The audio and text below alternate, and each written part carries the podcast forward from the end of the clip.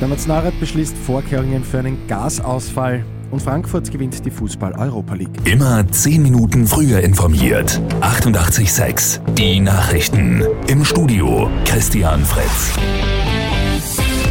Österreich wappnet sich gegen einen Ausfall russischen Gases. Der Nationalrat beschließt heute eine Regelung, wonach der Staat Versorger mit der Speicherung von Erdgas beauftragen kann. Industriebetriebe, die Gas speichern, bekommen Sicherheiten.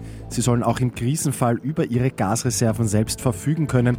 Erst wenn es die Systemstabilität erfordert, greift der Staat auf diese Reserven zu.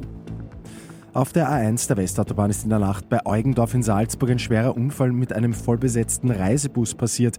20 Menschen sind verletzt, drei von ihnen schwer. Der Bus dürfte gegen eine Betonleitschiene geprallt sein. Warum ist aber noch unklar. Eintracht Frankfurt hat die Fußball-Europa League gewonnen. Das Team des österreichischen Trainers Oliver Glasner gewinnt gegen die Glasgow Rangers mit 5 zu 4 im Elfmeterschießen.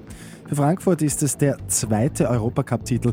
Den ersten haben die Deutschen vor 42 Jahren geholt und Glasner ist der erste österreichische Trainer seit Ernst Happel im Jahr 1983, dem es gelingt, einen Europacup-Titel zu gewinnen. Und noch ein Blick zu Lotto 6 aus 45, da hat es am Abend keinen Sechser gegeben.